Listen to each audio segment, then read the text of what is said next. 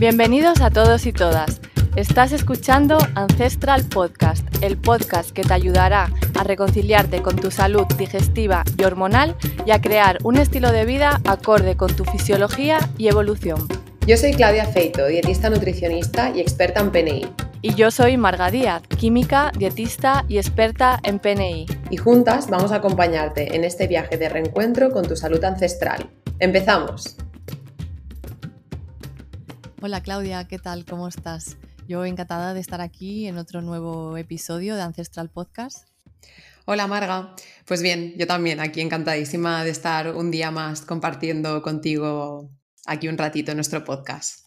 Bien, pues yo estoy deseando que nos cuentes. En el episodio de hoy, además, hablaremos sobre un tema que es un tanto desconocido y es cómo afectan los antinutrientes a nuestra salud. Porque sí que es verdad que la mayoría de personas, cuando nosotras lo explicamos, no han oído hablar todavía de ello y no saben de, qué se trata. En consulta, bueno, tenemos cierto tiempo en lo que en el que explicamos por encima este tema, pero suponemos que tanto nuestros oyentes como las personas que vienen a nuestra consulta todavía no tienen la información como más detallada y queremos hacer este episodio también para que conozcan cómo pueden afectar este tipo de compuestos que vienen dentro de la matriz de los alimentos a, a nuestra salud. Entonces, ¿te parece empezar por contarnos qué son exactamente los antinutrientes? Claro. Pues bien, eh, los antinutrientes, o mejor dicho, el término antinutriente hace referencia a los compuestos eh, tanto naturales como sintéticos que interfieren negativamente en la absorción de nutrientes, en mayor o menor medida, ¿no? Sobre todo, eh, los nutrientes que se ven afectados en la absorción son sobre todo los, los minerales y las vitaminas. Podríamos decir que los antinutrientes son un poco ¿no? como los antihéroes. Estos evitan o entorpecen que los nutrientes, que serían los héroes, ¿no? lleguen a su destino. Además, ahora ya hay evidencia de que ya no solo entorpecen esta absorción, sino que también algunos de ellos pueden causar problemas digestivos y alteraciones en el sistema inmunitario. En este podcast nos vamos a centrar sobre todo en los compuestos naturales ¿no? y además en los que son más conocidos. Sí, por hacer un poco de reducción, porque son unos cuantos. Y estos antinutrientes, Claudia, ¿bloquean por completo la absorción de nutrientes? No, la respuesta es no, porque este bloqueo, ¿no? Eh, eh, este impedimento dependerá de muchos factores. ¿no? Entonces, tendremos que tener en cuenta pues, cómo se preparan estos alimentos, la cantidad que se consumen, ¿no? qué tipo, el momento del consumo, la genética también de la persona. Hay muchos factores que van a influir en, todo esto. Vale, ¿y estos antinutrientes dónde los encontramos? Pues de forma natural están en muchos alimentos y sobre todo en alimentos de origen vegetal. En el podcast de hoy hablaremos de granos y semillas, no como lo que tenemos en la cabeza, que muchas veces cuando hablamos de semillas pensamos en semillas de chía ¿no? o de lino. Cuando hablamos de semillas hoy hablamos de lo que son em, semillas, ¿no? que cuando uno las planta sale una planta. Por lo tanto, dentro de este grupo entrarían legumbres, cereales, todos estos grupos de alimentos. ¿no? Además, también lo encontramos en tubérculos y en hortalizas. Vale, Claudia, pero a mí me llama la atención, ¿qué pintan ahí? ¿Cómo puede ser que alimentos que nos nutran, ¿no? contengan antinutrientes a la vez? Sí, la verdad que es como un poco raro, ¿no?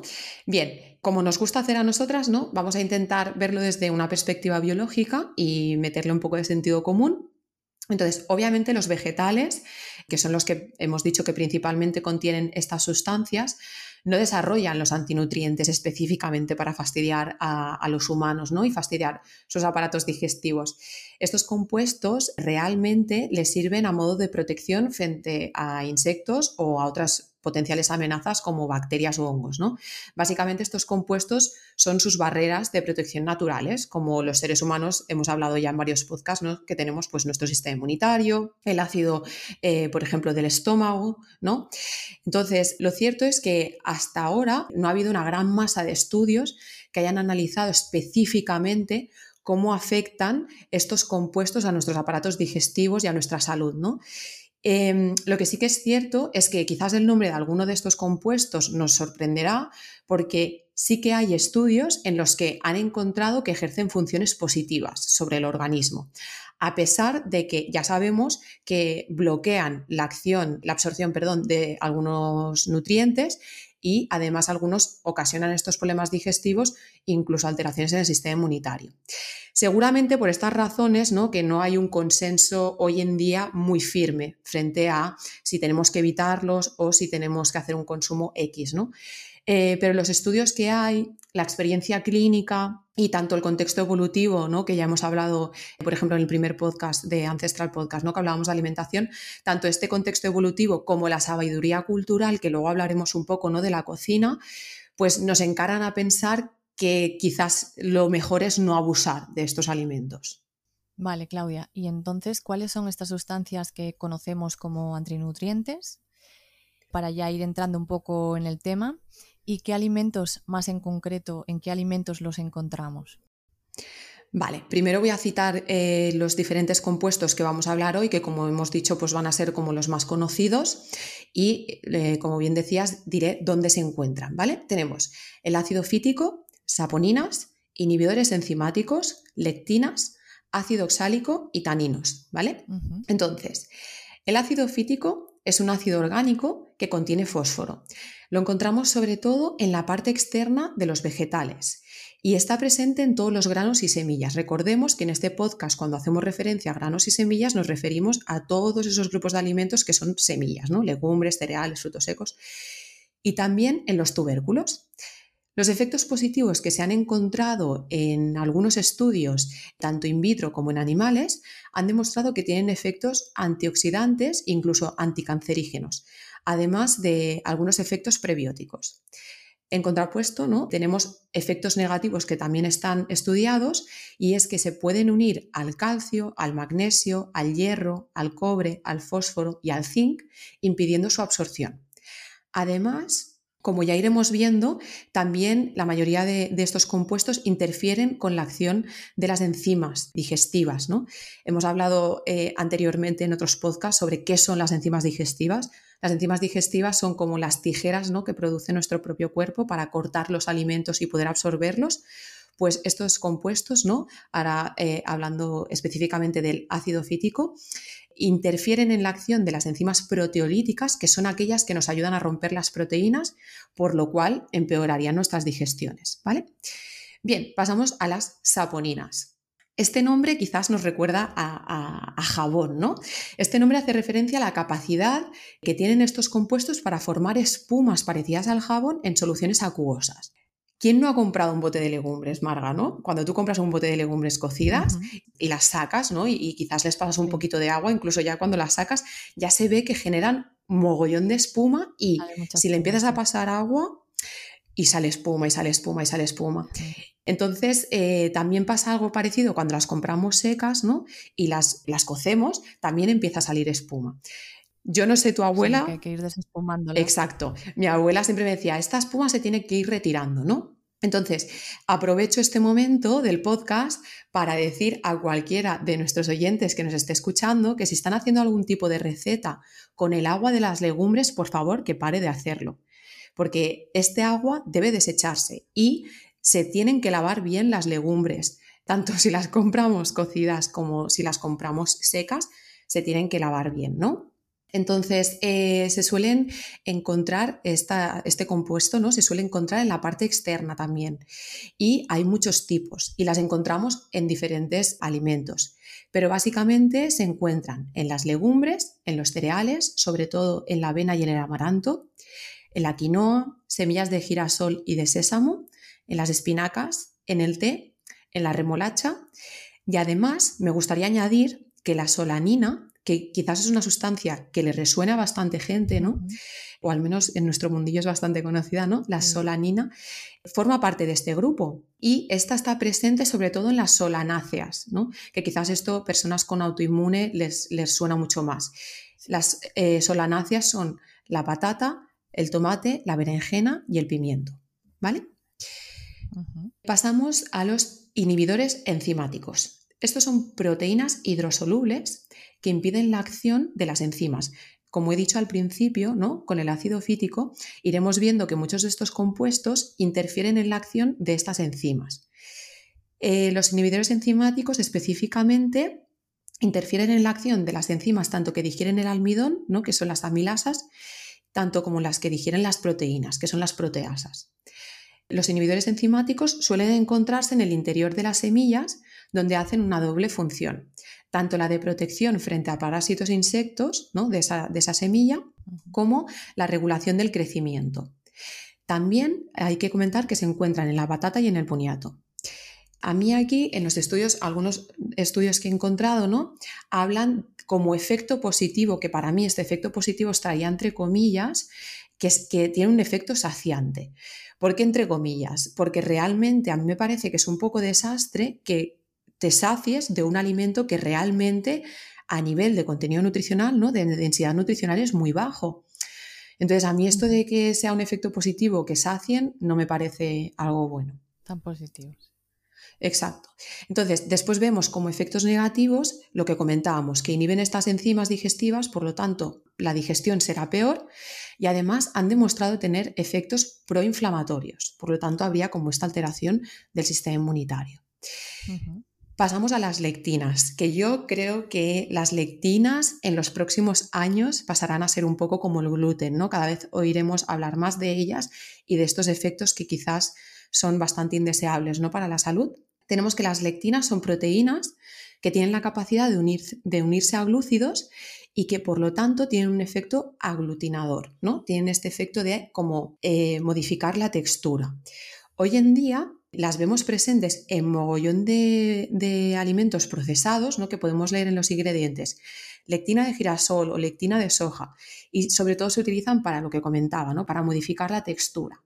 Como efectos positivos, en estudios in vitro y en, estudios con animales, se han encontrado efectos antitumorales, inmunomoduladores y antimicrobianos. También se han encontrado efectos negativos, como que pueden generar toxicidad, daños en el aparato digestivo, sobre todo en esto hay bastante evidencia de que un consumo excesivo de lectinas puede causar, bueno, y se relaciona con daño en las vellosidades intestinales. Y además que esto me parece muy interesante, se está estudiando su relación con las alteraciones del sistema inmunitario, sobre todo en enfermedades autoinmunes, que ya hay estudios muy interesantes. Se encuentran en la mayoría de seres vivos, ¿vale? Las lectinas, eh, muchos alimentos las contienen, pero sobre todo los encontramos en las legumbres, cereales, frutos secos, semillas, patata, tomate, pimiento, berenjena, coliflor, ajo, espárragos, judías verdes, papaya, plátano y kiwi. O sea, mogollón. Sí, sí, una lista bien completa y aquí de todo. sí. sí. Entonces, también es interesante eh, decir ¿no? que no todas son iguales, ni todas resisten de igual forma diferentes condiciones. Por ejemplo, las lectinas de las frutas no resisten la digestión, se, degradan, ah. mientras que las de las legumbres, la de los cereales, sí que se mantienen intactas. ¿no? Estas sobre todo son las que han estudiado más. Y en los estudios se ha podido demostrar que tanto las lectinas que provienen de las legumbres como las de los cereales aumentan la permeabilidad intestinal, reducen la acción de las enzimas digestivas y además facilitan el crecimiento de algunas bacterias patógenas.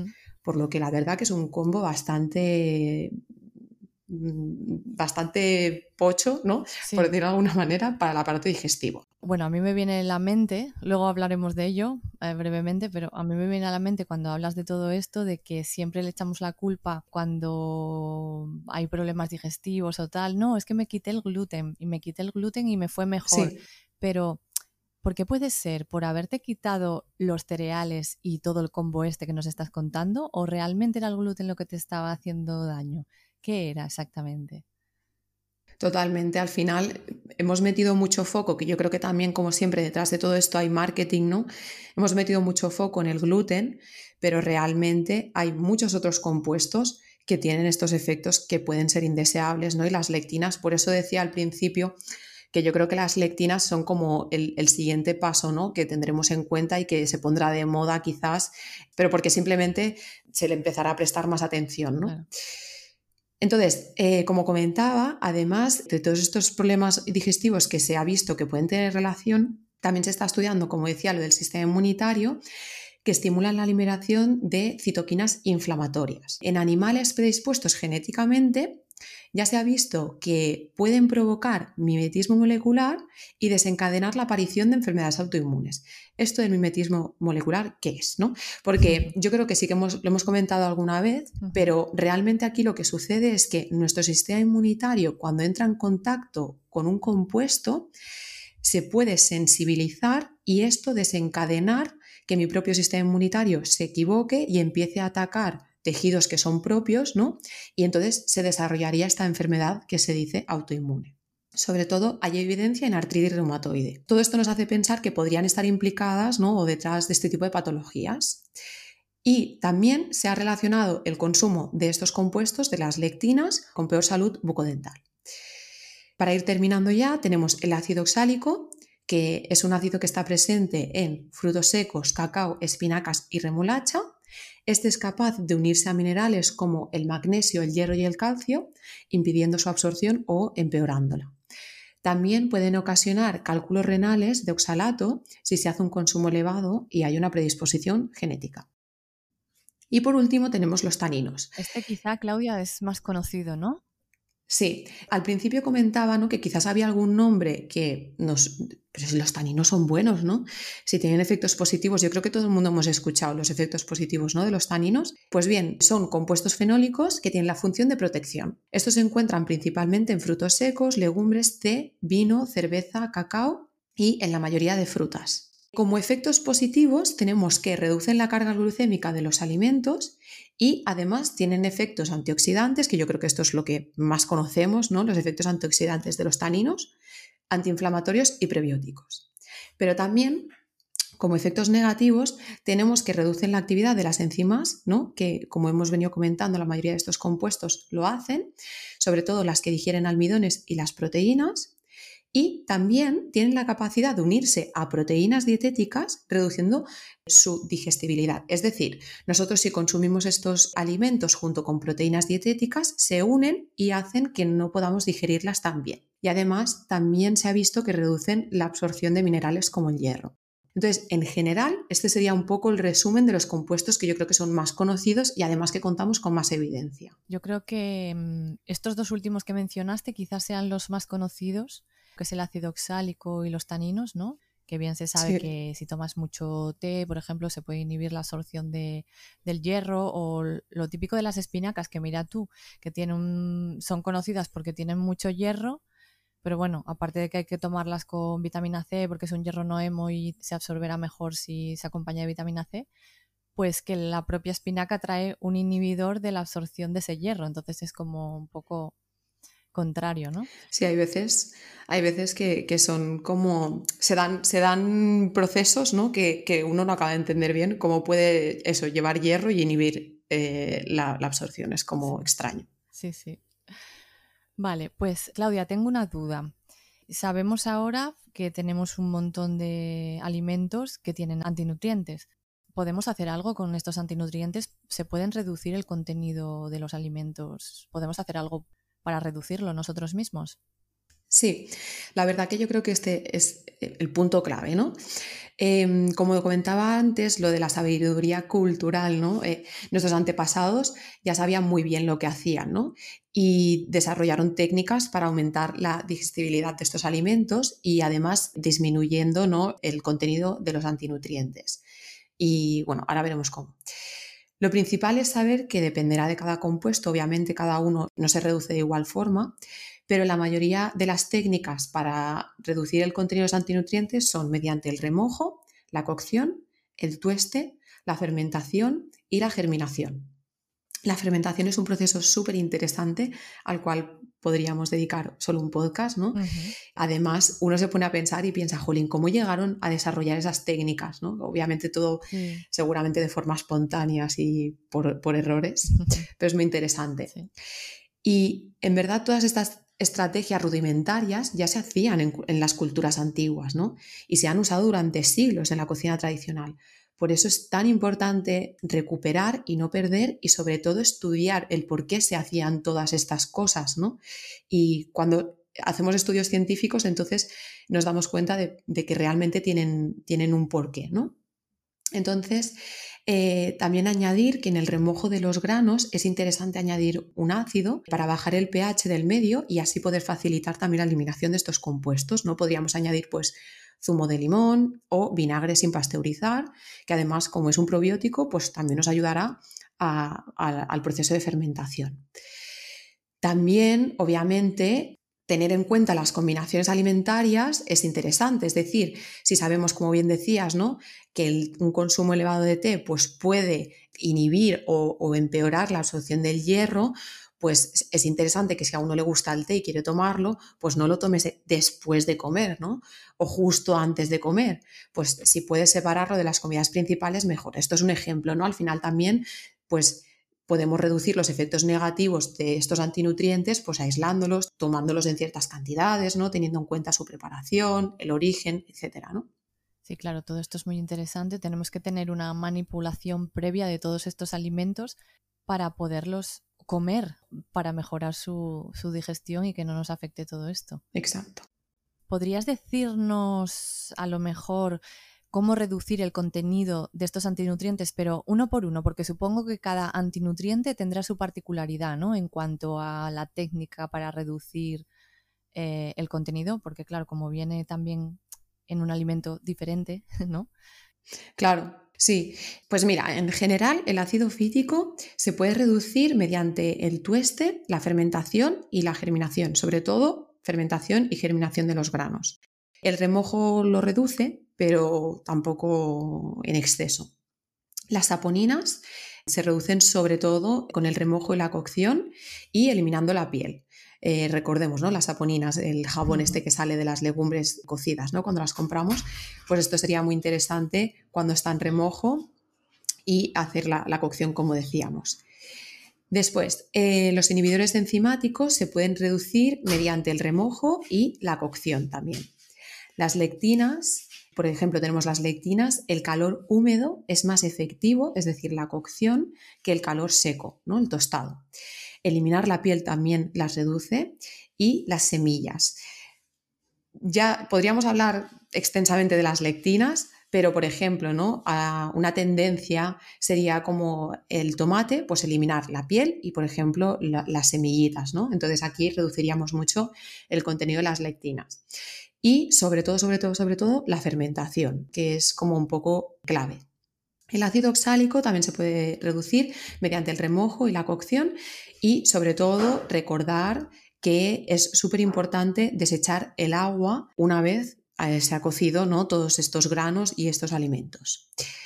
Y por último, los taninos se pueden reducir mediante la eliminación de, la piel de los frutos secos, por ejemplo, escogiendo frutas maduras, ya que estas tienen un contenido inferior, y, por ejemplo, eh, si nos hacemos un té, pues no dejar que repose más de uno o dos minutos. Perfecto.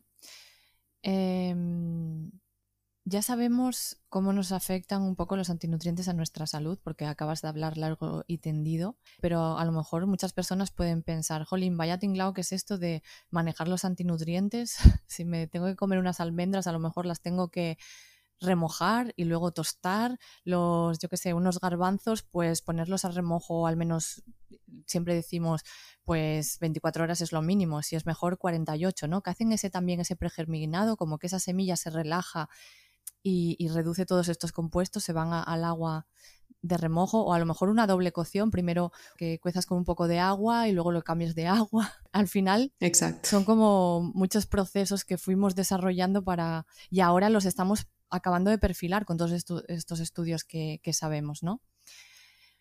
Entonces mucha gente dirá, bueno, pero al final es mejor no consumir estos alimentos o, o qué. Bueno, explícanos un poco por ahí.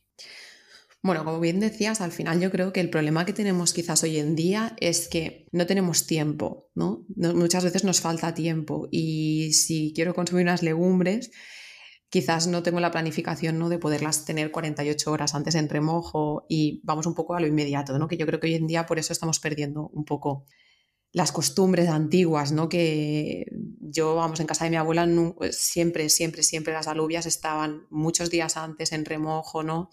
Pero bueno, eh, hoy en día yo creo que el problema es el tiempo. Entonces, respecto a lo que preguntabas ahora de si se deben consumir o no, a mí hay una frase que me gusta mucho que dice así, que es que la dosis hace el veneno, ¿no? Como siempre decimos, esto es una decisión personal que debe tomar cada uno porque al final nuestro objetivo debe ser dar la mayor información posible a las personas y que cada uno haga lo que, lo que crea conveniente, ¿no? Personalmente no recomiendo que se consuman estos alimentos de forma masiva y muchísimo menos creo que deban de ser la base de nuestra dieta, pero dependerá de cada persona y de cada caso que deban eliminarse del todo, ¿no? Si hay personas, por ejemplo, que nos están escuchando que tienen una enfermedad autoinmune y han hecho un protocolo ahí, pues quizás ya no consumen ninguno de estos alimentos o los han reducido muchísimo. Y quizás hay otras personas, otros casos que uno pues pueda ser más flexible, ¿no? Todo depende. Entonces, como explicamos en el, primer episodio de Ancestral Podcast, que lo decía antes, ¿no? que hablábamos de la alimentación, la mayoría de los alimentos que hemos nombrado hoy no aparecieron en nuestras dietas de una forma masiva, ¿no? de, una forma muy habitual, hasta que se dio la revolución de la agricultura. ¿no? Entonces, esto, como hablábamos en ese episodio, representa aproximadamente menos de un 1% del tiempo del que llevamos en la Tierra los seres humanos. ¿no? Entonces yo creo que esto al final, lo que hablábamos un poco del contexto evolutivo y de tener sentido, yo creo que por esta razón lo que está claro es que desde nuestro punto de vista sobre la nutrición, tiene mucho más sentido priorizar el consumo de alimentos que tienen una alta densidad nutricional, es decir, que nos aportan muchos nutrientes por la cantidad que comemos, respecto a aquellos que tienen una densidad nutricional baja. La mayoría. Como los que hemos comentado hoy, la mayoría. Y además de esta densidad nutricional baja, algunos tienen antinutrientes, o sea... Una cantidad elevada. Claro. Entonces yo creo que, bueno, tiene sentido hacer esta reflexión, ¿no? Lo que sí que me gustaría remarcar y dejar claro es que ninguno de los alimentos de los que hemos mencionado hoy son básicos para la supervivencia, ¿no? Que muchas veces parece o tenemos integrado como que sin comer granos o tubérculos el ser humano se muere. Y, esto no es así, ¿no? Entonces, invito a todo el mundo a escuchar el podcast 1 de, Ancestral Podcast que, hablábamos de la alimentación. Y bueno, próximamente hablaremos con una persona sobre dieta cetogénica, ¿no?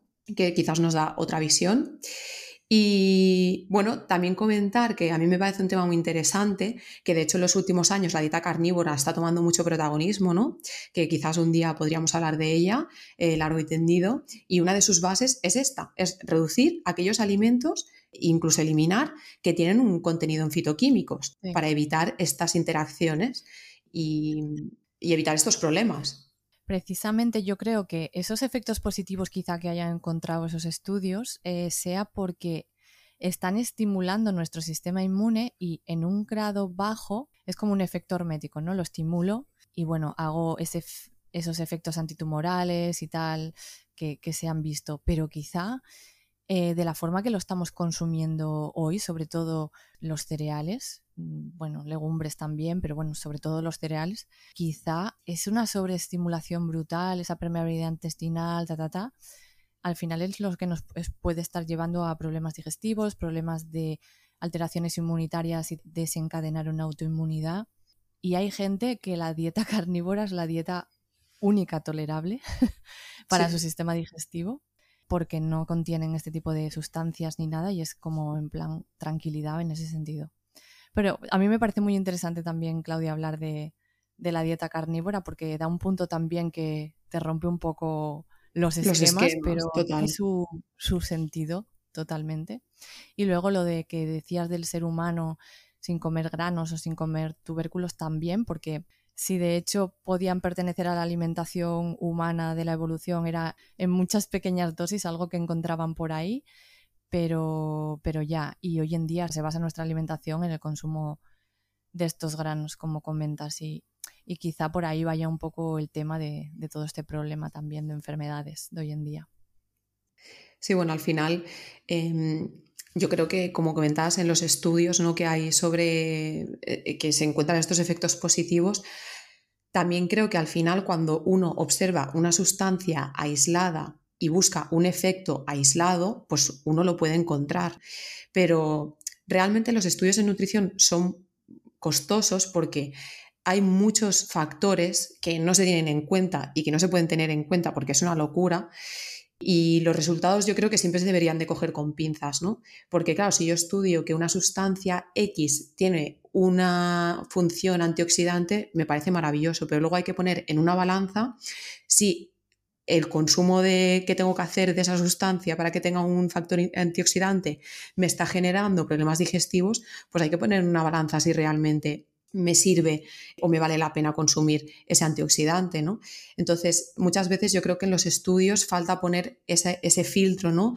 Esa, verlos desde una perspectiva de cogidos con pinzas y ver realmente que hay muchos factores que no se están teniendo en cuenta, como pues el origen, cómo se están preparando, cómo se consumen, incluso la propia genética de la persona, ¿no? Y el momento fisiológico en el que te encuentres. Entonces, yo creo que, se debería de, de reflexionar.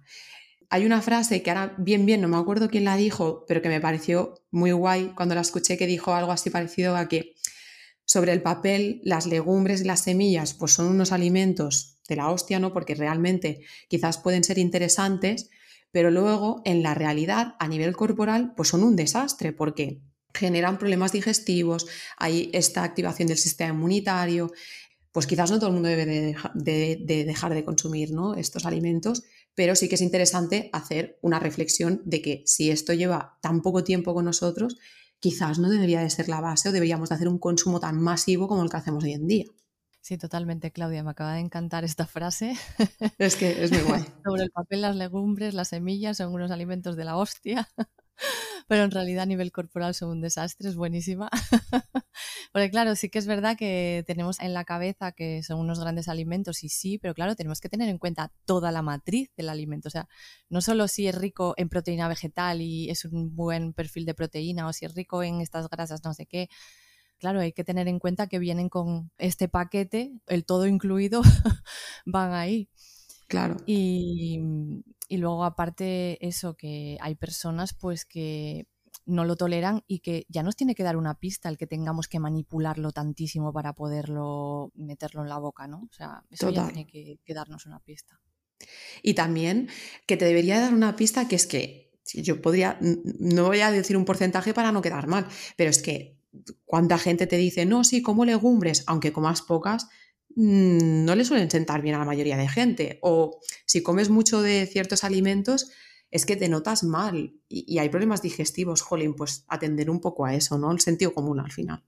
Claro, claro. Bueno, nosotras tenemos un sesgo hacia, claro, como nos viene mucha gente con problemas digestivos, entonces También la mayoría el eliminar legumbres les viene bien en general. O sea, hay veces que no se pueden reintroducir de ninguna de las maneras porque los síntomas están otra vez ahí llamando a la puerta. Sí.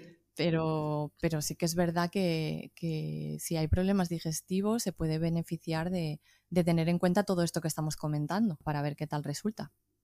Entonces, yendo ya un poco por ahí, por ese tema, ¿quién debería tener en cuenta más este tipo de compuestos, el, reducirlos en su alimentación, el tener cuidado con ellos? ¿Quién podría beneficiarse más de no consumirlos? Pues yo creo que de forma general las personas, obviamente con enfermedades autoinmunes o con predisposición genética, deberían de, vamos, de tenerlo en cuenta. Las que tienen problemas digestivos de cualquier tipo, o sea, hablo desde que tengas una patología a que tengas problemas, simplemente pues malas digestiones o, una disbiosis, ¿no? Personas con problemas de anemia, ¿no? que también esto es un tema muy interesante que ahora se está empezando un poco a estudiar, y también sobre todo los niños y los bebés. ¿no? Yo creo que estos en general serían los grupos que deberían de tener más cuidado o al menos valorar o reflexionar sobre el consumo de estos alimentos. Mm. Genial. Antes hicimos un inciso sobre el gluten, que no sé si lo podríamos considerar en el mismo paquete que un antinutriente o porque bueno, todo el mundo ya conoce, creo, el gluten y ya se ha visto que genera permeabilidad intestinal, que genera inflamación y tal en todos los intestinos humanos. Algunos se enteran y otros no tanto. Pero claro, como el gluten viene empaquetado en la misma matriz que estos antinutrientes, o sea, en, ese alimento, en esos cereales, entonces, claro, podemos considerarlo también como un antinutriente o explícanos un poco sobre este tema. Mira, la verdad que cuando he hecho la revisión para hacer este podcast, hay sitios donde encuentro que hablan de él como un antinutriente y hay sitios que no. Así que imagino que tampoco habrá un consenso muy firme sobre ello.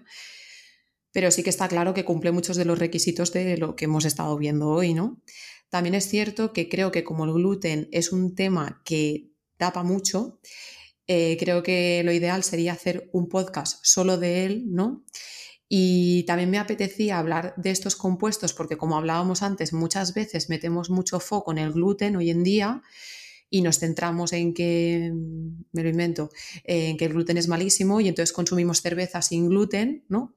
Pero realmente hay muchos otros compuestos que están en los cereales o en las legumbres o en las semillas en general que son igual o, incluso menos interesantes ¿no? que consumir gluten y, nos olvidamos de ellos y no puede ser. Entonces haremos un episodio solo del gluten, pero bueno, también quería eso, que no, que no eclipsara todos los otros compuestos que creo que realmente también tenemos que tener en cuenta. Y como tú bien decías, ¿no? al final cuando uno quita de la dieta las legumbres, eh, los cereales, ¿no? Según qué alimentos, qué grupos de alimentos. Ah, es que he mejorado porque me he quitado el gluten. Pues que a lo mejor es que te has quitado también toda esta carga de antinutrientes y eso pues has relajado a tu cuerpo, ¿no? Que esto a mí me, enlaza mucho con la dieta carnívora que yo cuando leí sobre ella dije, pero esta, pero esta locura que es, pero realmente cuando estudias al final se basa en eso, ¿no? En consumir solo grupos de alimentos que tienen como menor carga ¿no? de, compuestos que pueden alterar tu, organismo. ¿no? Mm. Y me, parece muy interesante esta visión. Y una densidad nutricional también muy alta al final. Exacto. que...